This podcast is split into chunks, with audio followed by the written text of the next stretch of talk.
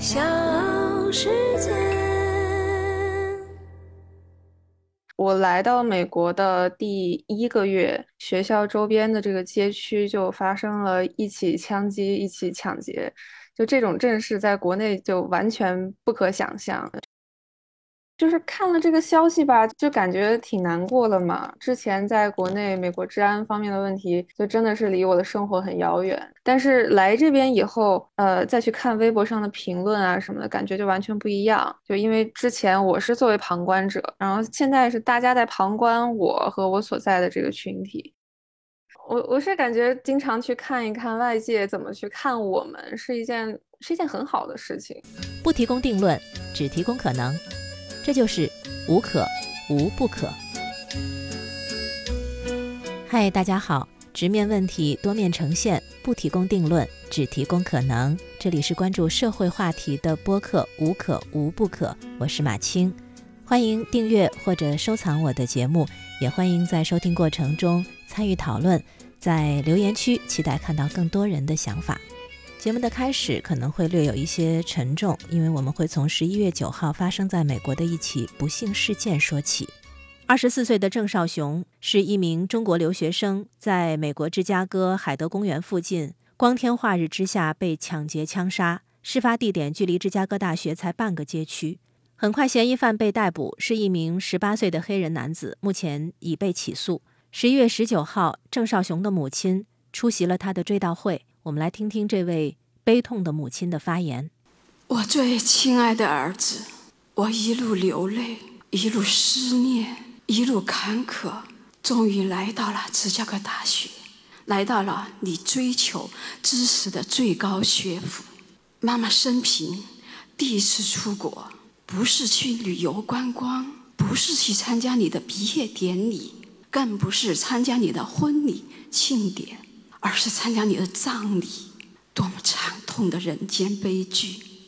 你说你要带我去看世界，你要我见证你的梦想，你要我们一起期待未来。可如今我们母子阴阳相隔，我悲痛的。在发言中，郑少雄的母亲讲到了很多对儿子的思念。也提出了严惩凶手的要求，并以母亲的名义强烈呼吁确保每一个留学生的安全。正在美国读书的中国留学生怎么看待这个事情？面临的是怎样的安全问题？我和一位正在纽约读书的留学生冉天书在线上聊了聊。我找到他是因为看到他的一篇公号文，文中说，当他意识到朋友圈里很快就没有关于郑同学的消息之后，觉得有些问题没有说透，就好像对不起他似的。他于是呢，在他的公号里面做了一个整理，想让大家看一看舆论中都有什么样的声音。他觉得网络情绪是一种最真实的表达，就是大家关注什么，在想什么，都隐含在其中。大家心痛于郑少雄的不幸，但又不止于郑少雄，讨论也不止于安全。于是呢，我联系上他，和他聊了聊。呃，我叫冉天舒，就读于哥伦比亚大学的比较教育学这个专业，本科是清华大学社会学系毕业的，在纽约这边读这个项目是两年的时间。学校是坐落于呃曼哈顿，就是美剧里面经常是纸醉金迷的地方。您能跟我们说说当时是怎么听说郑少雄遇害案的？是不是在留美学生当中会有会有一些就是这样的群，然后会特别关注？跟留所有留美学生相关的话题，关注这个事情其实是一个就是美国治安方面问题的这一个连锁的这个事件导致的吧。我来到美国的第一个月，学校周边的这个街区就发生了一起枪击、一起抢劫，就这种阵势在国内就完全不可想象。呃，一开始。带来的冲击也是相当大的，嗯，然后就是郑少雄这个事件发生前两天吧，然后 Twitter 上面就有人说，在我们学校、耶鲁、康奈尔等一些常青藤大学放了炸弹，然后当时那个警察也封锁了这个街区，清空了这个楼楼层，嗯，闹的还是挺沸沸扬扬的。整体来说，就是对城市治安本身就已经很敏感了。然后后来就是有一个同学突然就告诉我，他哥哥在港大的同学，就是郑少雄同学，就是遇害了。安全问题已经不是一两起了，是不是有点频繁发生，或者是有一种被威胁的感受？频繁是特别频繁吧？我觉得，尤其是相对于国内的那个治安环境，就是同样是留学生嘛，就所以可能也是心有戚戚吧，害怕和受到威胁的感觉肯定是必然的。嗯，再加上这边疫情也没有怎么得到控制，就是那几天，包括现在，其实出门啊什么的都比较谨慎，然后一般都是结伴同行，很少去嗯人少的地方。来之前您是没有料到会是这样的吗？完全没有料到，原来可能就是觉得啊，疫情嘛，就相当于隔离嘛，在国内隔离也是挺安全的嘛，然后但是到这边来，其实心理上面的不安全感就是也是很强的。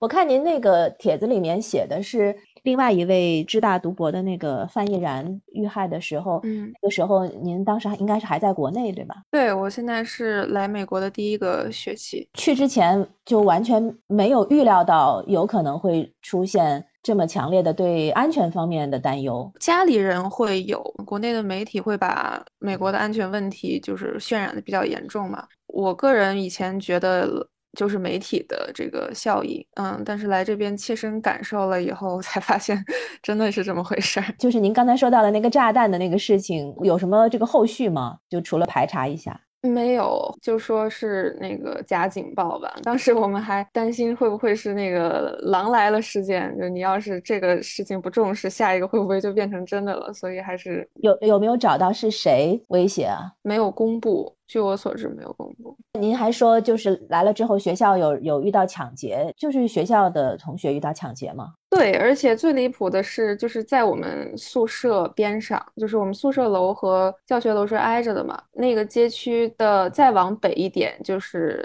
大家都说不要去的那个区域了。对，就是在宿舍边上的街区，而而且还是中国人结伴同行的两位男同学，所以是是被是是被什么样的人抢劫的？好像是我忘了他说是什么人种了，但是是是男性，不是刚好有口罩遮着嘛，所以可能面部特征也看不太清楚。有武器吗？有有。呃，然后被抢了多少钱？当时好像是手机吧，钱现金可能没有多少，然后有。嗯，信用卡之类的没有受到人身伤害吗？对，还好没有受到，就是刚刚发生了这个事情，就马上联系了学校的保安。对，因为前两天还有一个消息是说，好像是湘潭大学的一个访问学者也是遇到抢劫，他刚到，还带着行李箱，结果这个老师他因为会点舞，就徒手对付。持枪的劫匪好像行李箱是被抢走了，他也是受了点伤。想想也还是蛮后怕的。我就看到那个那个访问学者自己，他自己都说他蛮后怕的。他他自己也讲说不建议这样做，就为了保护自己的人身，不建议这么贸然行动。嗯，完全不建议，尤其是尤其是留学生，天黑之后完全不敢离开建筑物。美国的很多城市，它会有无家可归的人嘛？我我听之前有同学说，在西海岸，甚至有些州，他会给各个地区分配流浪汉，就是你这个区域需要需要管这么多人，维持这个本地的秩序、治安方面的，所以晚上一般都是这些人出没的时间段。是什么？就是形成了你的这种驱动力，要你去做一下对整个这种舆情啊，大家都议论什么呀？郑少雄遇害案子当中，呃，大家都讨论什么？你为什么会关注这个呢？就是看了这个消息吧，就感觉挺难过的嘛。之前在国内美国治安方面的问题，就真的是离我的生活很遥远，媒体也都是千篇一律的那种论调。但是来这边以后，呃，再去看微博上的评论啊什么的，感觉就完全不一样。就因为之前我是作为旁观。者，然后现在是大家在旁观我和我所在的这个群体，然后自己就突然变成了被注视的他者，这这种感觉还是挺微妙的。就是之前也说，如果不写点什么，好像对不起他。就是因为啊，好像就有一种责任感吧。就是虽然我可能本科专业绩点也挺低的，但是毕竟也是社会学学出来，感觉这个热度在朋友圈里面刷了两天，然后就没有了，就觉得应该说一点什么。是我我能理解你的这种感受啊，就好像大家的注意力是特别容易分散的，真的一个热点能持续两天都很了不起了。我们的注意力就特别容易从一个点跳到另一个点。是的，就是这样。然后因为我我有很多同学就是在在港大读书嘛，然后郑少雄他。本科应该是港大的同学，而且我我觉得我这个朋友圈里面可能对这个事情关注度还比较高，比比比网络上面可能要高一些。后来我看到朋友圈里面还发就不要再消费逝者的这样的一些评论，就好像不谈论是一种尊重，但是这个会不会是一种误解？因为我以前就曾经也跟专门报道案件的记者聊过这个话题，他是追踪常年没有没有得到结论的一些案子，他他做的这个报道，我就问过他，如果你这样一直报道，别人会会不会觉得就是你会打扰那个逝者的家属，是一种不礼貌、不尊重？然后他当时给我的说法是说，他说从我的采访来看，逝者的家属他们会希望被关注和诉说，因为他们不希望逝者。遇到的这个事情就这么被忘记，亲戚或于悲，他人亦已歌，就是他是这么当时这么跟我说的。对，是的，而且您说这这让我想起来，就是比如说韩国的那个《熔炉》，然后美国拍的获奥斯卡的呃《聚焦》这些电影。也都是在看那些很复杂棘手，然后很少有人去碰触的那些案件嘛，也会给大家一些平常接触不到的视角吧。嗯，然后我觉得我自己写这个东西，就是尽量少的去加入我自己的观点，就是所以用了一个所谓的舆情分析吧，可能也达不到舆情分析的这个层次。就是把信息收集一下，然后看看大家具体在关心些什么，然后他们情绪点在哪儿，尽量做到公正客观吧。那您能跟我们说说，分享一下您做的这个内容调查的这个具体的一些呈现出了一些什么样的舆论特点？就是这个信息收集的办法就是非常原始，就是中文和英文的呃相关新闻下面它会有评论嘛，我就把那个评论一条一条粘下来，然后扔到词频分析软件里面，然后去看。大家就是说的最多的都是什么词儿嘛，然后再去总结一些就是具体的关注点。中文平台上面就是主要是三个点吧，第一个就是骂美国没有办法保障老百姓的安全，然后说这种情况在中国不可能发生，这个是说的最多的。然后第二个就是猜测美国可能在有预谋或者是因为成见去伤害中国人、中国学生。然后第三个就是批评留学生，就明知道不安全还要去美国。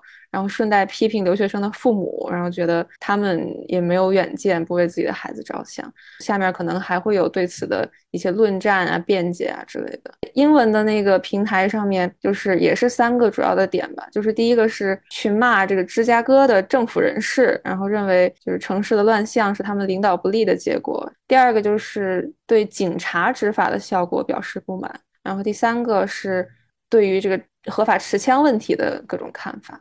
就是刚才您讲到了，在中文平台当中，把这个事情归结为留学生和留学生的父母，总会有人会把这个问题会集中在受害者本人身上。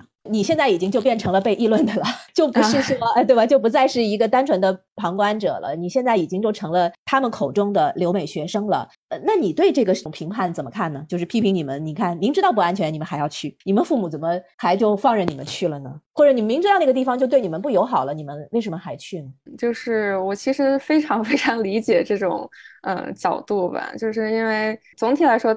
大多数人在网上发言就是为了发泄情绪嘛，然后这些情绪也很多都是在信息茧房里面的。然后留学生本人的这个角度很少出现在这个网络的这个主流声音里面去，或者经常被一些偏见淹没。比如说，啊，说我们都是 特别特别有钱的阶层，然后去美国都是崇洋媚外啊什么的。我记得就是我们清华毕业典礼的时候，就是微博上有一条。热评就是你看这些人多多少以后就留在国外不回来了，嗯，就所以其实很很熟悉这样的评价。就是我觉得客观来说吧，也也确实会有很多同学在这边读完书会留下来，嗯，这个也是我之前没有太想到的，因为我是一定要回国的嘛。但是就是了解了一下大家的想法以后，就会发现，就是这边的有一些工作环境、薪资待遇啊什么的，是符合留学投资的这个性价比的。你完全能够理解为什么大家想要留下来，然后有时候 再对比一下咱们自己一些热门行业的这个工作压力、待遇水平啊什么的，这其实是挺自然的一个事情。然后我想补充一点，就是留学这个事情，现在不是说像这些学校啊、这个学府啊学他们好的东西了，就是我们大家更多的是说出来见见世面。就像我吧，就会有对比，然后。这个做一些就是开拓视野的比较这样的内容和心思在，但是因为你学的是比较教育，对吧？比较教育学。对对对对对。说实在的，就是比完了以后，就是对于美国的以前的一些很多呃滤镜，其实是相当祛魅的，就是就包括这边的风险呀，包括歧视啊、安全啊等等的这些问题。就比如说呃。我有个同学之前参加一个聚会嘛，中国人就被老外问是在美国更有安全感还是在中国更有安全感，就是大家一致回答在中国，就老外就很惊讶。我觉得有很多的留学生都是图着国内这份安全感，就选择回到国内。然后就是我感觉相比来说，国内的发展。肯定是要更迅速一些，然后不管是呃时代的红利呀，还是发展里面的一些问题啊，其实都是比较尖锐的，改革起来也会很有力量。然后我觉得参与这个过程其实是非常幸运的一个事情。作为作为留学生本人吧，其实也会有一些愧疚感，就是在这边学习，嗯，其实花的确实都是父母的钱，有很多同胞也没有办法得到。我现在有的这些体验，所以还是挺珍惜的吧。那你现在一年大概要花掉多少钱啊？我一下子还说不太好，就是这边的学校最低的住宿费，就是一个学期是将近五千美元，也也相当贵了吧。然后再加上生活费，估计还得翻几番。学费它是按照学分来算的，就是一个学分可能要花。两千美元左右，然后一共是三十二个学分，项目不一样，可能学分还不一样。纽约又是一个物价很贵的城市吧？对对对，是的。之前您问，就对于这种指点啊什么的有什么看法？我其实觉得这不是一个特别坏的事情，嗯，因为大部分的网友对咱们自己国家其实是更认同的。而且我觉得这种这种议论，就是在疫放在疫情后面，然后和疫情发生之前，其实是带着不一样的心情的，就因为可能对咱们自己的这个制度呀、文化的自信都已经提起来了。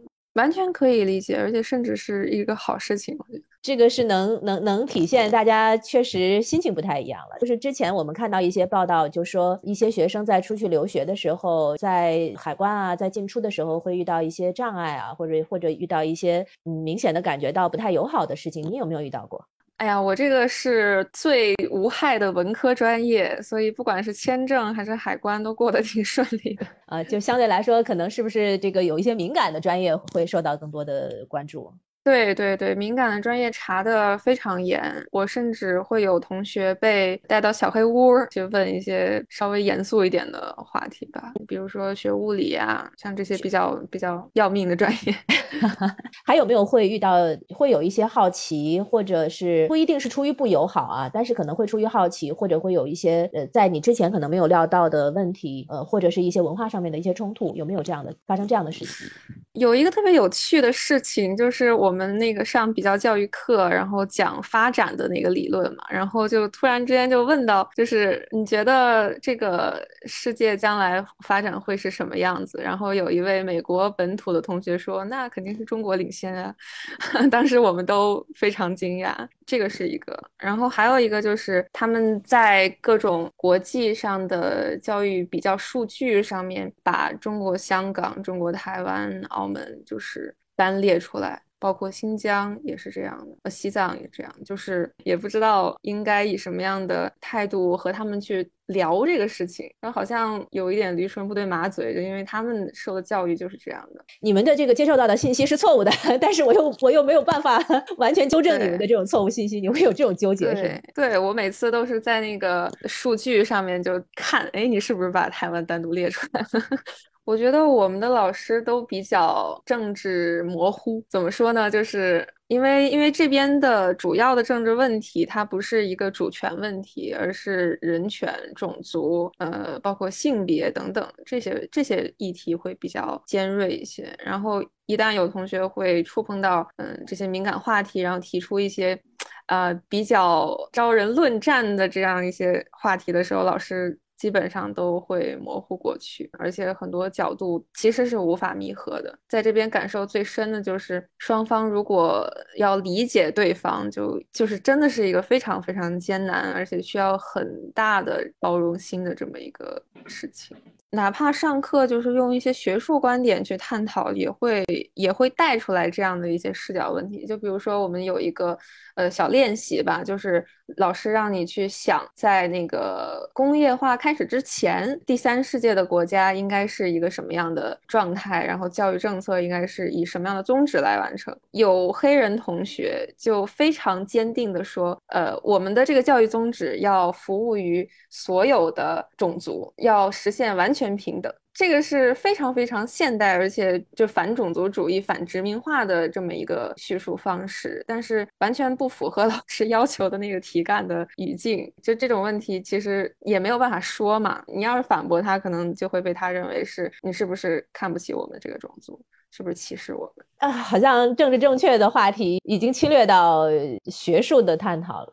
是，这个也是，确实是没有太想到的。你还有什么东西是让你觉得挺有意思的、挺新奇的，或者你是没有想到的事情？就是一个挺有意思的点，就是感觉纽约被中国人占领了，尤其是我们这个专业，嗯，大概有百分之六十左右的，嗯，国际学生嘛，中国学生也很多，也大家在外面也都非常抱团儿，互相支持嘛，包括能联系到的中学同学啊，甚至。小学同学都都会有，就就还是挺有意思的。偶尔会出去和同学一起去中国城，去一些中餐馆密集的地方，然后就基本上那个菜系可以地道到省一级，可以在饮食上面不用特别思念家乡，是吗？对，而且这边还有那个外卖服务，就是也有有点类似于那个叮咚买菜的那种那种软件，给你送菜到你的。就是公寓楼前面，就是我还在这边买到了甜面酱，买到了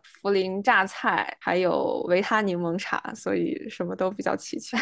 学校边上会有那种餐车，有一位中国的大叔和他的妻子一起开了一个餐车，叫做洛阳大叔，每餐十美元，大概有三个菜，可以吃米也可以吃面，十美元大概可以吃吃上两顿的这样这样的量。大家都特别喜欢排他们的队，大家基本上都是自己做饭，在宿舍做吗？呃，我们宿舍是这样，就是它会有不同的房型。呃，我选的这个房型就是面积最小的，公共的卫浴、公共的厨房。我所以，我我是在公共厨房做饭，然后在这边可能会遇到很多一起做饭的小朋友，一起聊聊聊天啊，交交朋友也挺好。我我比较懒了，就是各种青菜往锅里一放，盖锅盖一焖，出来一个烩菜吧。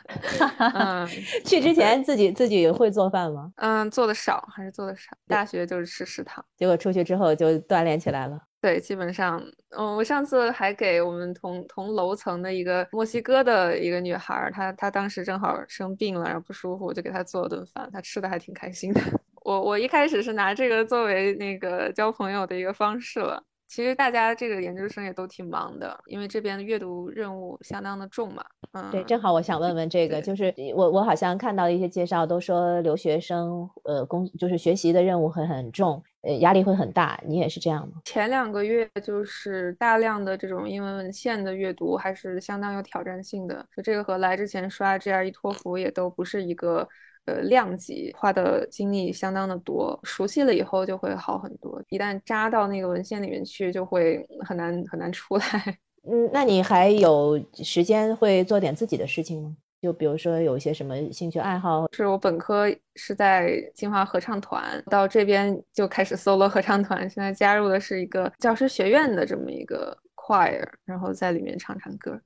呃，还有什么特别让你印象比较深的、开心或者不开心的事情跟大家分享分享？就是来之前，可能我之前认识的一些呃留美的同学也跟我说，这儿比较难熬的就是孤独嘛。嗯，但是我觉得特别幸运，就是在我们这个项目里，呃，遇到了很多非常棒的同学，他们有很多都是在美国待过很长时间的，给我这个初来乍到的这个菜鸟，就是打了很多前站吧，也承蒙大家照顾，在这边过得没有那么的孤单。我感觉这些这些突发事件并不能够很深刻的影响到大家的日常生活。说的不好听一点，可能就是比较麻木了吧。就是这种事情发生的太多了，当然这个也不是什么好事。前两天也是刚刚在那个微博上也比较热闹的一件事情，也是涉及到怎么看待西方人视角下的东方的刻板印象。就是你知道那个那个迪奥有一组有一组广告，然后是一个中国的摄影师拍的，眼睛眯眯的。斜长的那种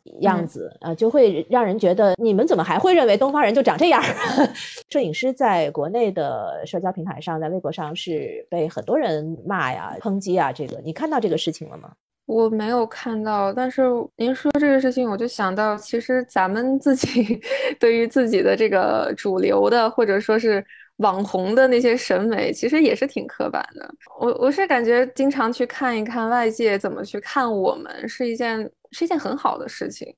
就包括美国人说不了解我们怎么去看他们，这个其实对他们来说也是一种隔阂，就也会造成他们自己的一种妄自尊大，就还觉得老子世界第一，就是你们你们谁都比不过我们。嗯，就是来这边以后。就会很有这样的体会，就是一定要就是多看看大家的角度。你刚刚讲到前面讲到，就是彼此理解是特别不容易的事情。是的，所以才需要多看看、多了解、多多注意安全。好，谢谢。感谢每一位愿意在我的节目中分享的嘉宾，也感谢各位的收听。欢迎订阅、收藏，欢迎留言。我是马青，结束这一期节目，下期再会，拜拜。